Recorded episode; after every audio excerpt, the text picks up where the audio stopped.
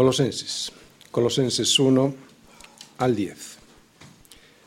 Pablo, apóstol de Jesucristo por la voluntad de Dios, y el hermano Timoteo, a los santos y fieles hermanos en Cristo que están en Colosas. Gracia y paz sean a vosotros, de Dios nuestro Padre y del Señor Jesucristo. Siempre orando por vosotros, damos gracias a Dios, Padre de nuestro Señor Jesucristo habiendo oído de vuestra fe en Cristo Jesús y del amor que tenéis a todos los santos, a causa de la esperanza que os está guardada en los cielos, de la cual ya habéis oído por la palabra verdadera del Evangelio, que ha llegado hasta vosotros, así como a todo el mundo, y lleva fruto y crece también en vosotros desde el día que oísteis y conocisteis la gracia de Dios en verdad. Como lo habéis aprendido de Epafras, nuestro consiervo amado, que es un fiel ministro de Cristo para vosotros, quien también nos ha declarado vuestro amor en el Espíritu. Así que después de haber dado gracias a Dios por vuestra fe, por vuestro amor a los santos y por vuestra esperanza, por lo cual también nosotros desde el día que lo oímos no cesamos de orar por vosotros y después de haber dado gracias, ahora lo que hacemos es pedir que seáis llenos del conocimiento de su voluntad en toda sabiduría e inteligencia espiritual, para para que andéis como es digno del Señor, agradándole en todo, llevando fruto en toda buena obra y creciendo en el conocimiento de Dios. Muy bien, el domingo pasado vimos cómo Pablo oraba y lo hacía siempre por la iglesia en Colosas. Sabemos también que lo hacía, que oraba siempre por todas las iglesias, las que conocía personalmente también por las que no conocía, como en el caso de Colosas. Pero cuando Epafras llegó a Roma para contarle a Pablo sobre el problema surgido con las falsas enseñanzas que algunos estaban introduciendo en la iglesia, en la iglesia de Colosas, la oración de Pablo y la de todos los que con Pablo estaban en Roma acompañándole, y que le asistían en la prisión, recordáis, estaba en prisión, pero era una prisión relativamente atenuada porque le permitían visitas. Así que la oración, cuando llegó Epafras, la oración de él y de todos los que estaban con él se intensificó. Ahora ya oraba de una manera más profunda y con mayor entendimiento debido a la información recibida. Algunos de los que estaban en ese momento en Roma con Pablo eran Timoteo, Epafras y algunos otros que veremos en el capítulo 4. Pablo oraba siempre por todas las iglesias y en el caso de Colosas vimos que le daba las gracias a Dios y Padre de nuestro Señor Jesucristo, ¿recordáis? Por la fe y por los frutos que esa fe vivida en Cristo les traía, que era el amor a todos los santos y la esperanza que les estaba guardada en los cielos, de la cual habían oído por la palabra verdadera del Evangelio, esa palabra que les llevó y que les predicó Epáfras. Así pues, la verdad del Evangelio fielmente predicada por Epafras en la iglesia de Colosas había producido buenos frutos, fe, amor por los hermanos y la esperanza de una vida eterna que estaba guardada para ellos en los cielos. Fe, amor por los hermanos y esperanza en la vida eterna, estos son los tres primeros frutos del Evangelio. Así que Pablo, al saber de estos frutos, sabía que los hermanos en Colosa estaban vivos espiritualmente, porque un cristianismo que está, que está vivo da fruto. Por sus frutos los conoceréis, nos dice el Señor. ¿Acaso se recogen uvas de los espinos o higos de los abrojos?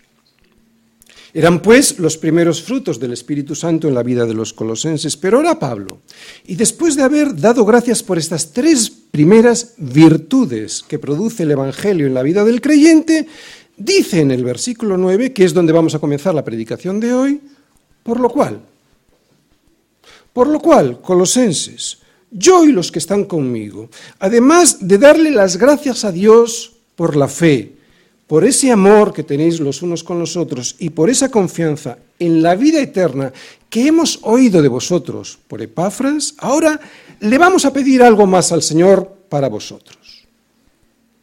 Ya hemos dado las gracias a Dios por vuestra fe y los primeros frutos, pero ahora, hermanos, vamos a pedirle al Señor porque queremos veros crecer en conocimiento y buenas obras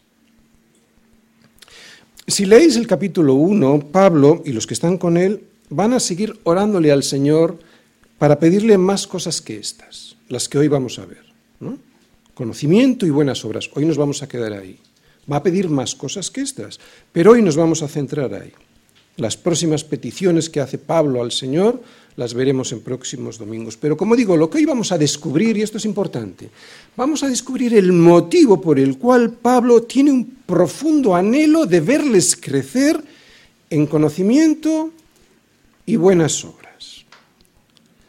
¿Recordáis cuál era el problema que tenía Pablo, o la preocupación más bien que tenía Pablo por la iglesia en Colosas? ¿Qué le hizo saltar a Epafras todas las alarmas?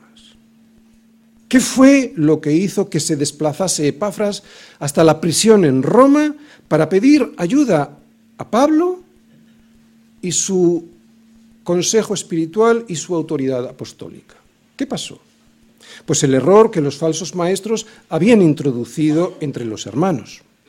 Era un error que consistía en decirles, atención, que Cristo no era suficiente, que como maestro de moral estaba bien, pero que para conseguir un conocimiento de los enigmas profundos del universo, los ángeles tenían un papel extraordinario para comunicárselo.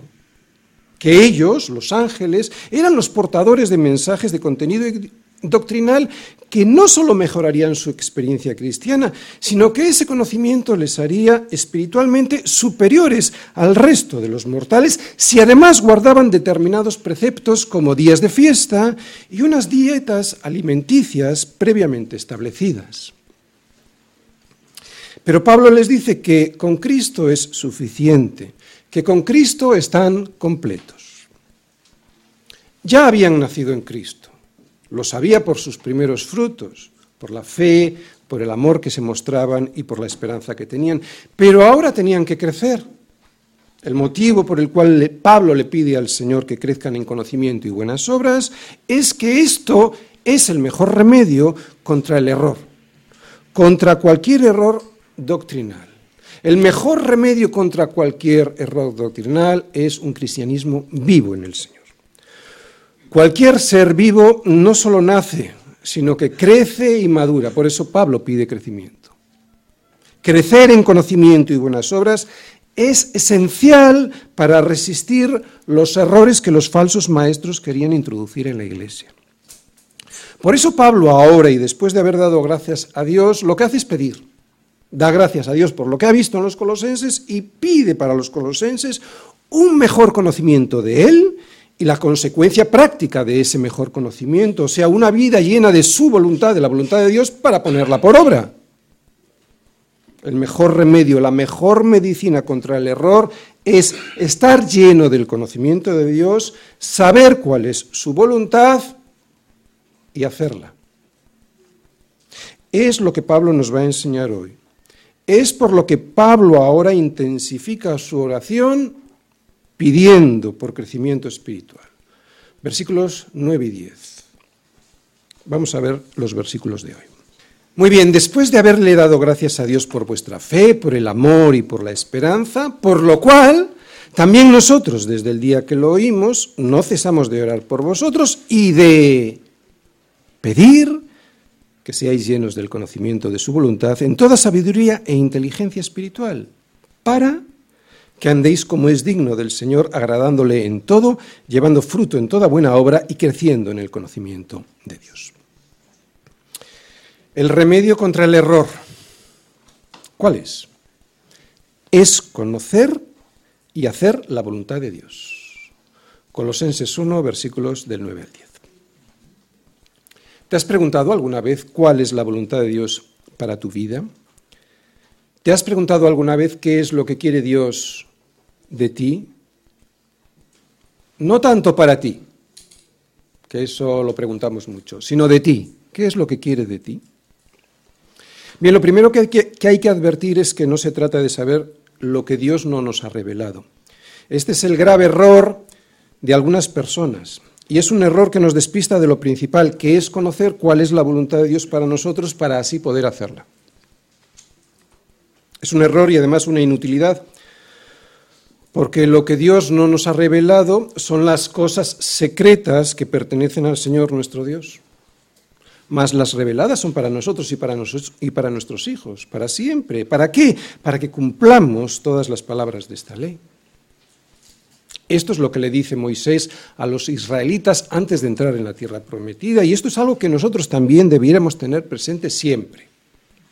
Así que no se trata de descubrir aquello que Dios no nos ha revelado, sino de vivir aquello que sí nos ha dicho a través de su palabra. Y esto es importante, ¿por qué? Porque este es el consejo que Pablo le va a dar a los colosenses a través de esta oración. ¿Por qué? Pues porque estaban los falsos maestros enseñando todo lo contrario. Estaban enseñando arcanos, misterios, enigmas, secretos profundos y ocultos reservados para una élite. Y el de Pablo es un buen consejo, no solo por la inutilidad de querer saber lo que Dios no quiere que sepamos, Dios no nos lo dirá jamás, sino porque lo que algunas personas pretenden con querer saberlo es no obedecer lo que sí se nos ha dado a conocer a través de las Escrituras. Así que Pablo lo que pretende es que todos los colosenses sepan que se puede tener todo, todo lo que nosotros necesitamos en Cristo. Y que Cristo se lo quiere dar a todos, no solo a una élite, a todos los que estén dispuestos a vivir en Él. No es un conocimiento para una élite, ni es una experiencia mística que surge de la práctica de determinados preceptos como días de fiesta u otros, tales como no manejes, ni gustes, ni aun toques, en conformidad a mandamientos y doctrinas de hombres. Es una vida completa vivida en Cristo. Y todo ello a pesar de los problemas que siempre tenemos, claro. Es un Dios vivo que quiere darnos vida de verdad, no solo información inútil, incluso con los problemas que Él permite, porque esos problemas son muy necesarios, aunque a nosotros no nos los parezcan. Es por eso, dice Pablo, por lo que ustedes no necesitan nada más que estar en Cristo, arraigados en la vid que es Cristo y no en Colosas ni en su sistema de valores, aunque vivan allí. Este es el motivo por el cual Pablo le pide al Señor verles crecer en conocimiento y buenas obras. Un conocimiento vivo, no solo teórico. ¿Veis? Conocimiento y su aplicación práctica, buenas obras.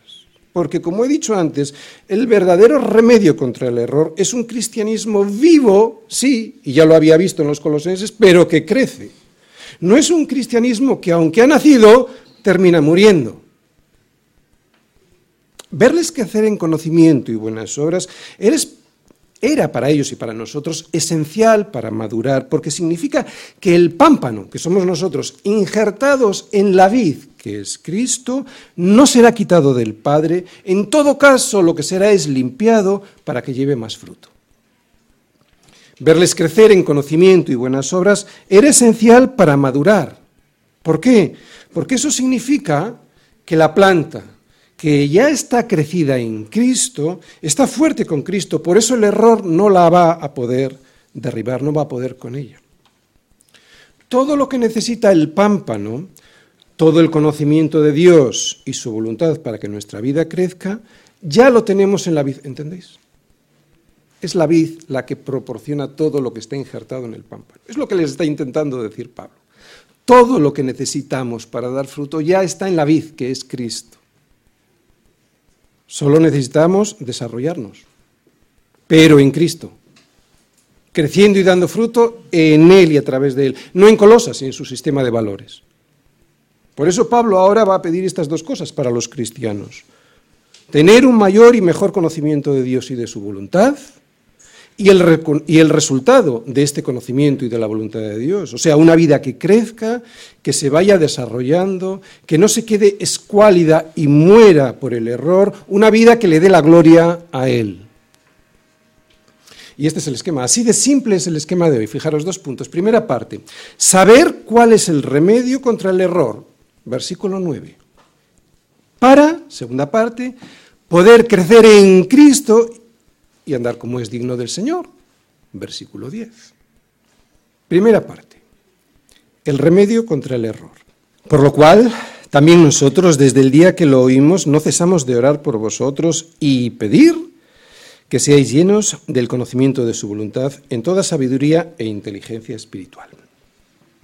Bien, después de haber sido rescatados por el Señor, los primeros frutos del Espíritu Santo en nuestras vidas son lo que Pablo nos mostró y que vimos el domingo pasado en los versículos 4 y 5. Fe en Jesucristo, el amor por los hermanos, que se manifiesta casi siempre en querer congregarnos, ¿eh? al principio me refiero sobre todo, y también la esperanza que está puesta en los cielos, que nos está guardada en los cielos. Pero claro, y es lo que dice Pablo, se necesita más que esto para sobrevivir, porque si no el error del sistema de valores de este mundo podrá con nosotros, nos va a derribar. Un bebé espiritual no puede con semejante sistema de valores si no está en Cristo creciendo fuertes en Cristo. Y Pablo lo sabía. Por eso cuando se enteró de que se habían metido personas en la iglesia que les sacaban del solus Christus, del solo Cristo, para llevarles a las filosofías y a las tradiciones de los hombres, Pablo oró al Señor y los puso en guardia. Está bien lo que habéis conseguido, pero tenéis que crecer. Les dijo que no podían desprenderse del Señor y adherirse a filosofías y huecas sutilezas para crecer, que no podían seguir las tradiciones de los hombres conforme a los rudimentos del mundo para crecer, que si querían crecer en el conocimiento de verdad, tenía que ser según Cristo.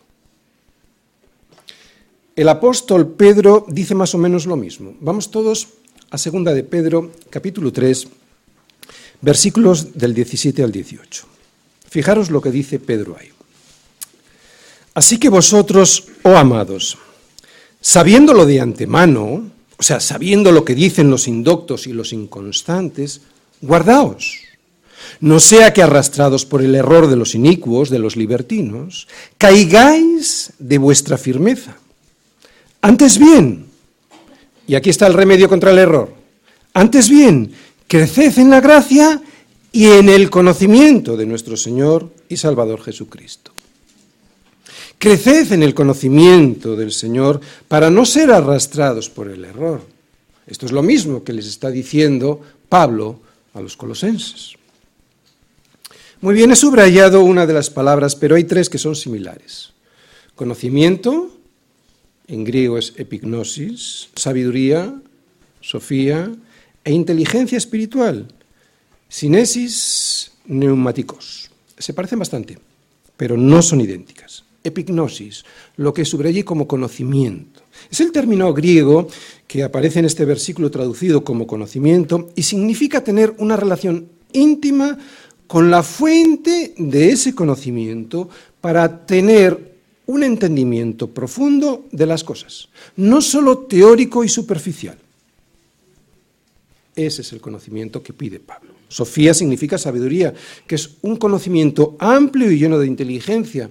Y luego, sinesis neumáticos significa la comprensión que nos da el Espíritu Santo sobre lo que hemos comprendido, sobre lo que hemos conocido de la palabra. Por lo tanto, este conocimiento que Pablo le pide a Dios para los colosenses significa no tanto el esfuerzo de estudiar y almacenar conocimientos sobre Dios, que también, Solo faltaría, por supuesto que también, sino una relación personal con Él que hace que entienda cuál es su voluntad para mi vida.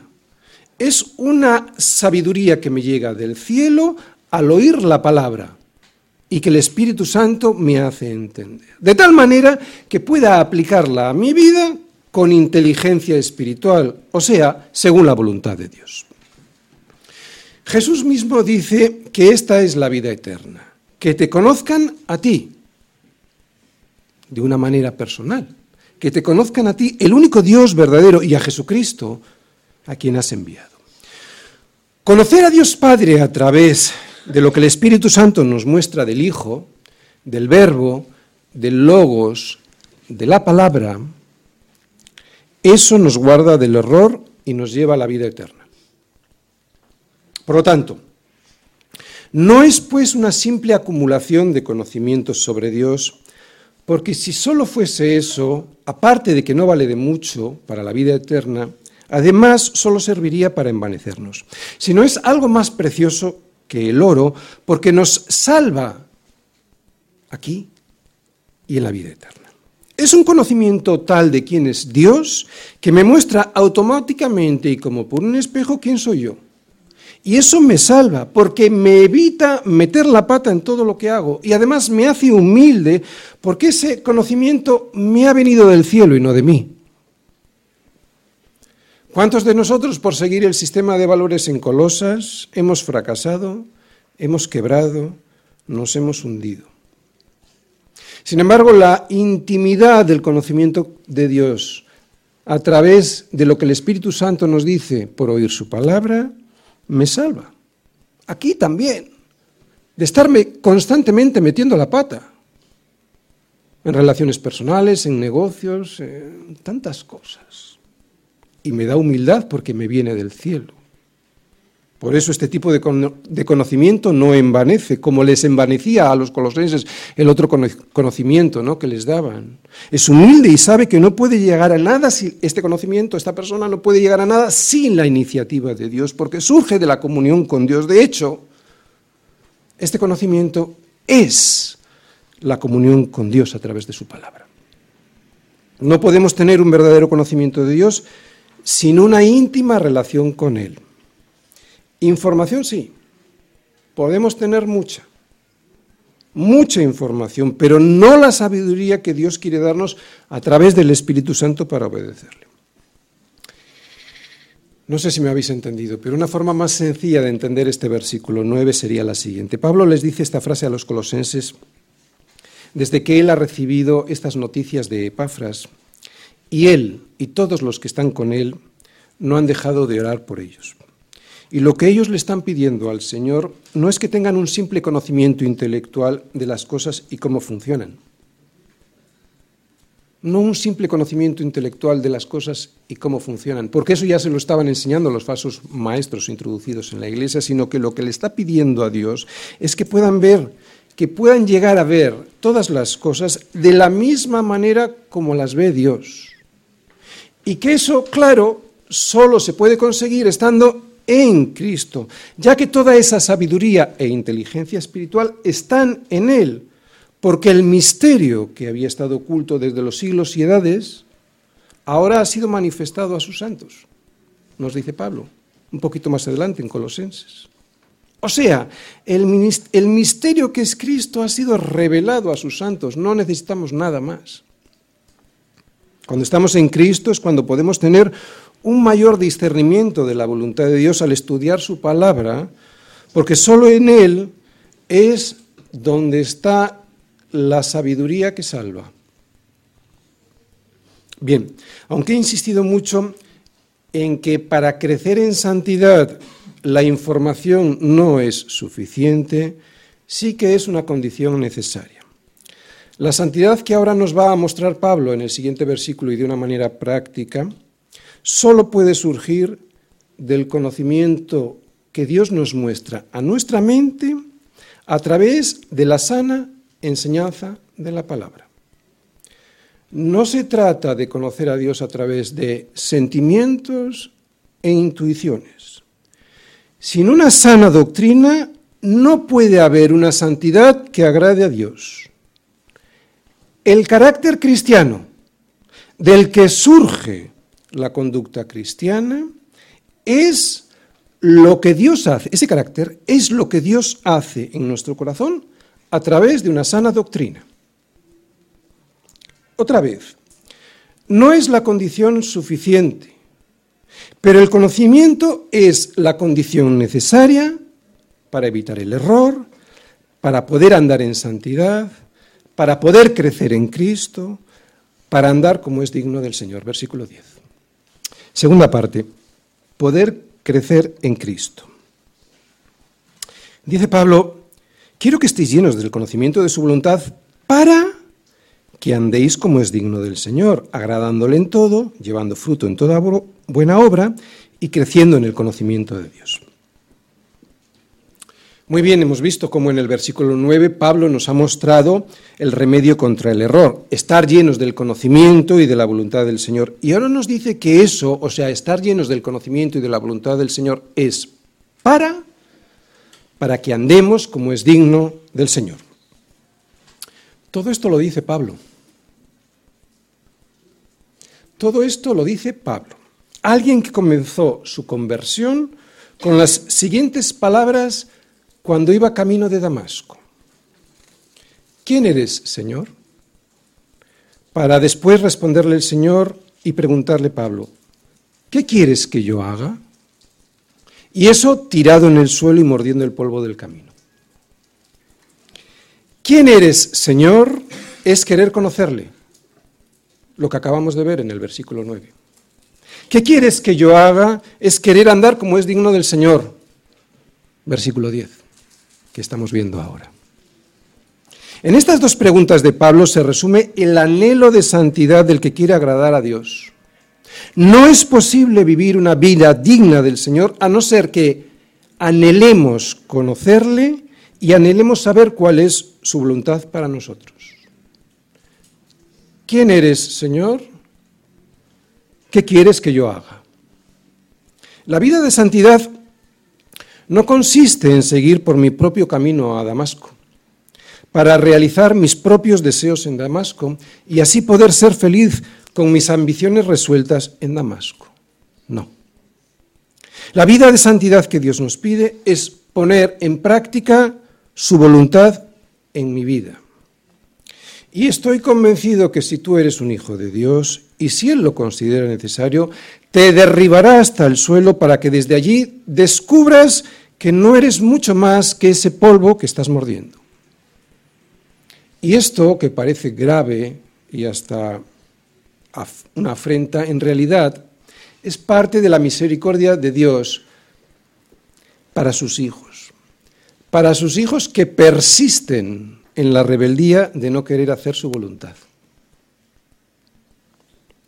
¿Hay alguien tirado por los suelos desde hace tiempo?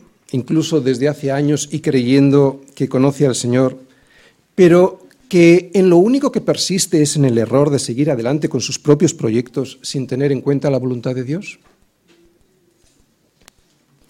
Nos estamos planteando todos los días si lo que conozco del Señor es la voluntad de Él para mí, o simplemente sigo con un proyecto que parece sí muy piadoso y muy digno, pero que igual no tiene la aprobación de Dios para mi vida. ¿Tengo comunión con Dios o solo soy yo el que hablo? ¿Le escucho con una limpia conciencia o solo escucho el ruido de mi propia opinión? ¿Me ha tirado al suelo una luz del cielo como a Pablo en Damasco? Pero en vez de preguntar con temor y temblor, ¿quién eres, Señor?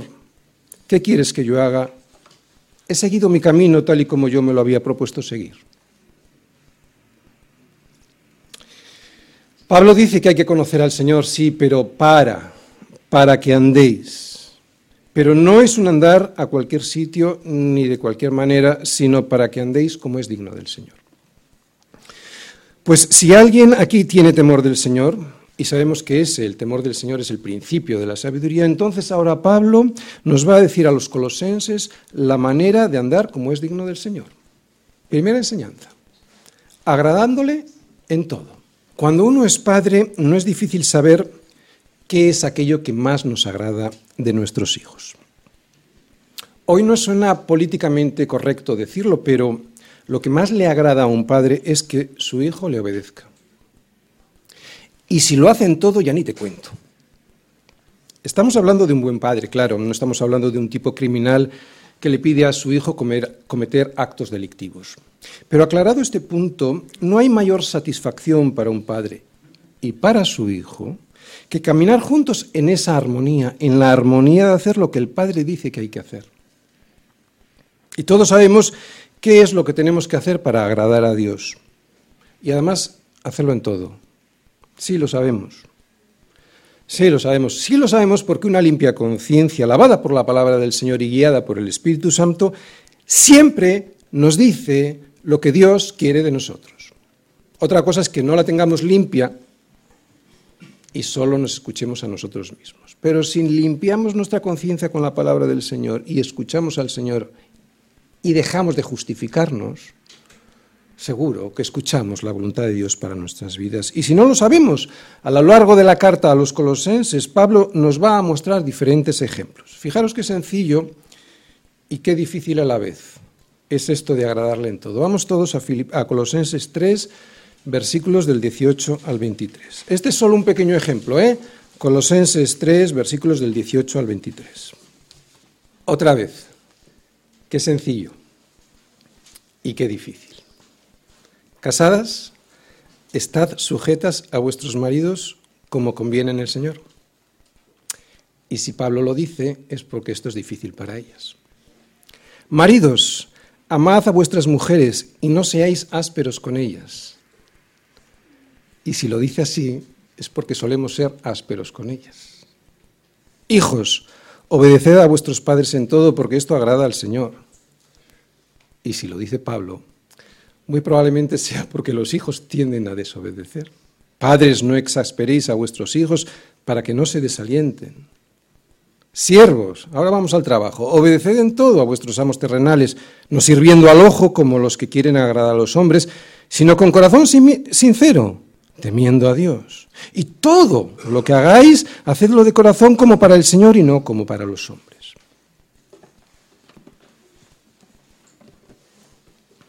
Sé que es muy difícil agradar a Dios en todo.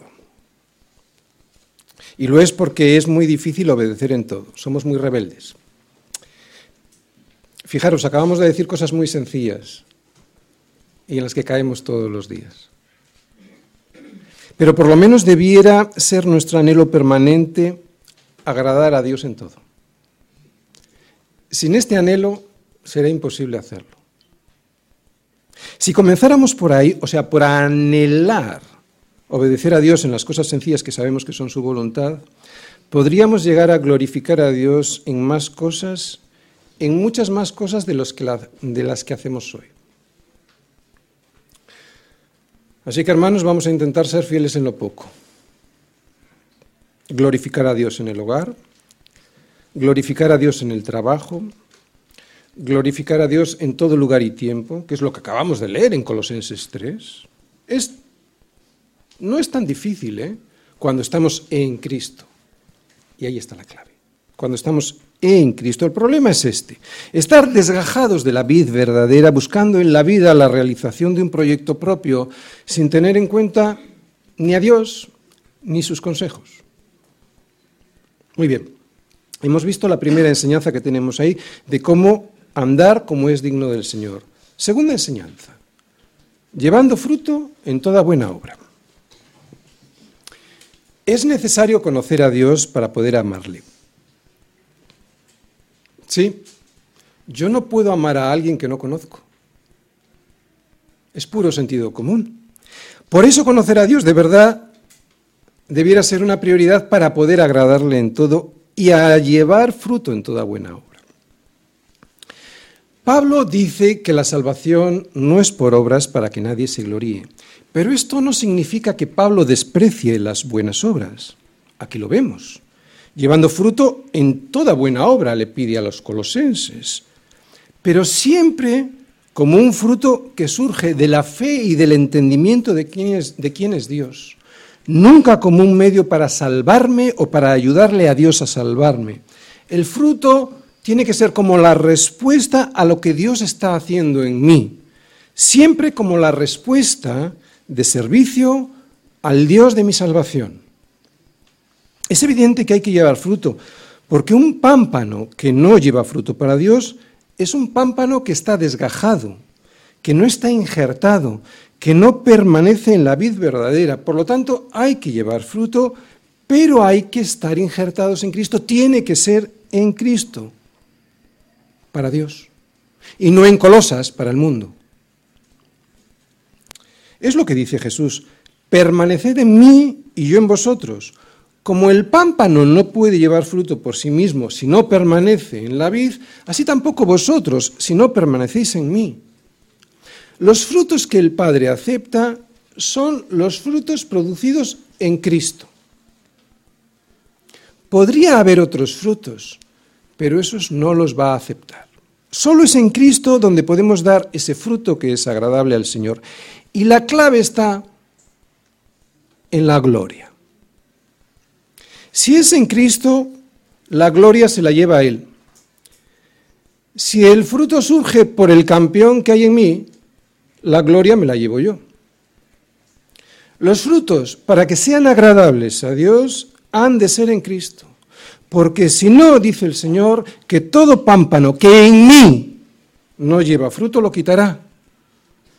El Padre no lo quiere. No es un fruto de justicia, porque la justicia es Cristo.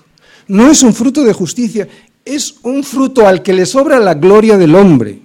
Por eso es un fruto que no lo quiere, porque huele mal, huele a la gloria de un hombre que está podrido sin la savia de la vid verdadera, aunque el hombre piense que no está podrido. Cuando estamos en Cristo, los frutos que surgen son espirituales y agradables a Dios. Y pueden ser de muchas clases. Por ejemplo, hablar a otros del Evangelio puede traer fruto de salvación. Pablo en Romanos 16, ya sabéis, el último capítulo de Romanos, el, capítulo 16, es un capítulo dedicado a salutaciones, saluda a todo el mundo. ¿no? En, en el versículo 5 pide que saluden a alguien. Dice, saludad a Epeneto, amado mío, que es el primer fruto de Acaya para Cristo. Sea, el primer fruto de aquella región de Acaya, ¿no? de una provincia romana en Grecia. También cuando alabamos a Dios, ofrecemos por medio de Cristo un fruto de labios que confiesan su nombre. Incluso el sufrimiento en nuestras vidas puede traer buen fruto del Señor cuando estamos en Cristo. Y dárselo al Señor ese buen fruto, porque aunque es verdad que ninguna disciplina al presente parece ser causa de gozo, sino de tristeza, después, esta disciplina de Dios a sus hijos da fruto apacible de justicia a los que en ella han sido ejercitados. O como dice el Señor mismo, yo soy la vid verdadera y mi Padre es el labrador. Todo pámpano que en mí no lleva fruto, lo quitará. Y aquí viene lo importante en cuanto al sufrimiento y el dolor. Y todo aquel que lleva fruto, lo limpiará para que lleve más fruto. Ser limpiados, ser podados de aquello que nos estorba, al principio duele, pero Dios lo hace para que podamos llevar mucho más fruto. Es esta disciplina de Dios, esta poda que nos quita todo lo que nos estorba para dar fruto, la que produce en nosotros el mejor de los frutos. ¿Sabéis cuál es? Un carácter como el carácter de Cristo. Y ese carácter de Cristo se puede ver en las palabras de Pablo a los Gálatas. Pablo nos dice a los Gálatas cuáles son esos frutos que produce el Espíritu de Dios operando en nuestras vidas. El fruto del Espíritu es, todos lo conocemos, amor, gozo, paz, paciencia, benignidad, bondad, fe, mansedumbre, templanza. Y contra tales, contra tales cosas no hay ley. ¿Qué significa que contra tales cosas, contra tales frutos del Espíritu no hay ley? Pues significa que aquellos que han sido salvados por la gracia de Dios tendrán como resultado buenas obras y además como un fruto del Espíritu. Y contra tales frutos del Espíritu no hay ley que valga. ¿Por qué? Porque los produjo Cristo en nosotros. Y Cristo cumplió toda la ley, por eso no hay ley que valga. Yo simplemente estaba injertado en él. Efesios 2, 9, 10 nos lo explica mejor. Dice, no por obras, para que nadie se gloríe, porque somos hechura suya, creados en Cristo Jesús, para buenas obras, las cuales Dios preparó de antemano para que anduviésemos en ellas. O sea, no somos salvos por obras, somos salvos para buenas obras. Bien, durante toda la predicación hemos estado diciendo que para que haya buenos frutos necesito conocer su voluntad. Si conozco su voluntad, podré obedecerla y de esa manera agradaré a Dios en todo. Pero, ¿qué pasa cuando, y nos pasa a todos, qué pasa cuando, sabiendo su voluntad, me niego o me cuesta obedecer aquello que sé que tengo que obedecer. ¿Qué pasa cuando después de creer he dejado de hacerlo? De crecer me refiero. Sigo creyendo, pero he dejado de crecer. ¿Qué tengo que hacer si sé que soy salvo por fe y el amor por los hermanos y la, esperada, y la esperanza que me está guardada en los cielos permanecen en mi corazón? Pero sin embargo, los frutos, los otros frutos que hay en mí, no reflejan el carácter de Cristo. ¿Qué tengo que hacer si creo en Cristo y confío en la fidelidad de Dios, pero mis obras son bastante mejorables? ¿Qué puedo hacer si mi conciencia no está tranquila porque sé que estoy haciendo mucho menos de lo que puedo hacer? Pues aquí viene la tercera enseñanza. Pablo nos dice que tenemos que seguir creciendo en el conocimiento de Dios, que igual nos hemos dejado embaucar por los falsos maestros, o por la televisión, o por las fiestas de los compañeros del colegio del trabajo, y nos, y nos hemos vuelto a injertar en el sistema de valores de Colosas en vez de estar en Cristo. Tercera enseñanza, creciendo en el conocimiento de Dios. No puedo dejar de crecer en el conocimiento de Dios.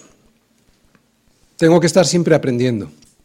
Es lo que nos está diciendo Pablo con esta tercera enseñanza. Mi caminar con el Señor no siempre va a ser perfecto, pero aunque haya tropezones, no puede haber abandonos, porque la senda de los justos es como la luz de la aurora, que va en aumento hasta que el día es perfecto. Así le pasó a Job, y así nos pasa también a nosotros. Y es que aunque Job conocía a Dios, ¿sabéis? Lo hemos visto, lo estamos viendo, conocía a Dios y tenía fe y confianza en Él, Fijaros si tenía confianza en él. No hay nada más que escuchar la respuesta que le dio a su necia esposa cuando ésta le dijo que por qué retenía su integridad y por qué no maldecía a Dios, ¿verdad? La respuesta de Job fue que recibiremos de Dios el bien y el mal no lo recibiremos. Por lo tanto, aunque Job conocía a Dios, sí es cierto que las pruebas a las que fue sometido le enseñaron mucho y por eso pudo decir, y lo vemos al final del libro de Job, de oídas te había oído, mas ahora, después de todas estas pruebas, mis ojos te ven, por tanto me aborrezco y me arrepiento en polvo y ceniza. Nuestro camino, como el suyo, como el de Job, estará lleno de pruebas que tienen el propósito de que revisemos bien si conocemos a Dios como Él quiere ser conocido. Estas pruebas nos ayudarán a ir creciendo en el conocimiento de Dios, abundando cada día más en el carácter que Él quiere para nosotros. Hay que huir de creer que lo sabemos todo. Pablo mismo es lo que le dice a los filipenses, que quería ser hallado en él a fin de conocerle, pero que todavía no lo había alcanzado, que todavía no era perfecto, sino que proseguía por ver si lograba asir aquello para lo cual ya había sido asido por Cristo. Me gusta cómo termina este versículo 10. ¿Sabes por qué? Porque me recuerda que no lo sé todo y que nunca lo sabré. Que tengo que seguir creciendo en el conocimiento de Dios. Termino. Uno puede crecer en el conocimiento de Dios sin que aumente su santidad, pero nunca podrá crecer su santidad sin que aumente su conocimiento de Dios. Necesitamos conocer a Jesús y debe ser un conocimiento basado en una comunión con Él para que ese conocimiento que viene del cielo nos lleve a obedecerle. Sin comunión no hay obediencia. Obediencia como Dios quiere que se obedezca. Se puede obedecer por miedo, se puede obedecer por presión, pero no como Dios quiere que se obedezca. Sin comunión, sin conocerle, como Él quiere que sea conocido, no puede haber obediencia. Necesito conocer a Dios. Y necesito conocerle como Él quiere ser conocido, porque si no conozco a Dios como Él quiere ser conocido, nunca voy a poder confiar en Él, ni servirle, ni adorarle, ni andar como es digno del Señor, agradándole en todo, llevando fruto en toda buena obra. Tampoco me esforzaré, Tampoco me esforzaré en seguir adelante porque solo es el pueblo que conoce a su Dios el que se esforzará y actuará. Por eso este conocimiento no puede ser solo intelectual, ha de ser un conocimiento que me haga ver las cosas tal y como Dios las ve. ¿Entendéis por qué lo que no puede ser un conocimiento intelectual tiene que ser una comunión? Como el conocimiento que se tiene en un esposo y una esposa, ¿no? Que terminan viendo las cosas de la misma manera. Sin esa comunión no podrá haber luego esa visión como Dios ve las cosas. Aquello que para el mundo es muy importante y tiene mucho valor, resulta que para Dios ninguno y al revés. Así es ver las cosas como Dios quiere que las vea. No me digas que no sería impresionante ver así las cosas. Podemos estar en Colosas o en cualquier otra ciudad del mundo, pero nunca debemos de, de dejar de estar en Cristo.